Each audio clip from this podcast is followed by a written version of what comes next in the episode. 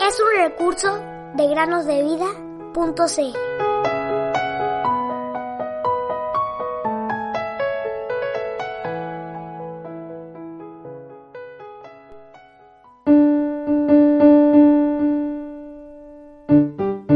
La palabra del Dios nuestro permanece para siempre. Isaías 48. Hola queridos amigos y amigas. Hoy quiero hablarles un poco acerca del león, pues es un animal del que se habla mucho en la Biblia. Además, estoy seguro que podemos aprender mucho al considerar sus caminos y sus características generales. Lo primero que nos asombra del león es su gran fuerza y su apariencia tan noble. Quizás si vieras a un león en un zoológico, no te parecería muy majestuoso.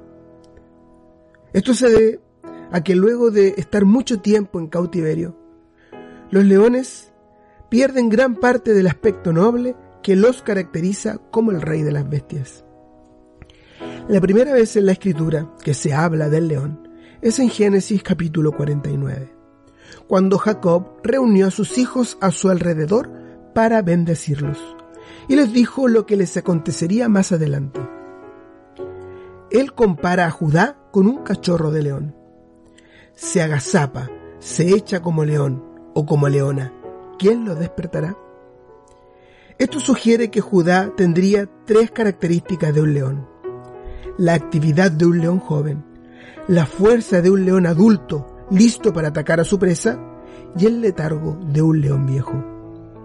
Luego, si leemos Apocalipsis 5, vemos un trono y una maravillosa persona sentada en el trono con un libro en su mano derecha.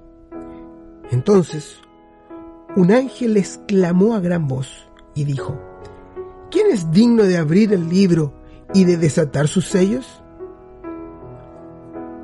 Juan, el evangelista, quien registró la visión, escribió, yo lloraba mucho porque nadie había sido hallado digno de abrir el libro ni de mirar su contenido. Entonces uno de los ancianos me dijo, no llores, mira, el león de la tribu de Judá ha vencido para abrir el libro y sus siete sellos. Apocalipsis 5, versículos 2 al 5. Entonces Juan miró a su alrededor para ver al león de la tribu de Judá, y él vio a un cordero de pie como inmolado.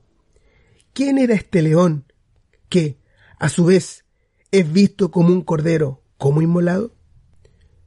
Así es, querido amigo oyente, no es otro que el Señor Jesucristo, el vencedor, quien murió en la cruz, pero vive por los siglos de los siglos.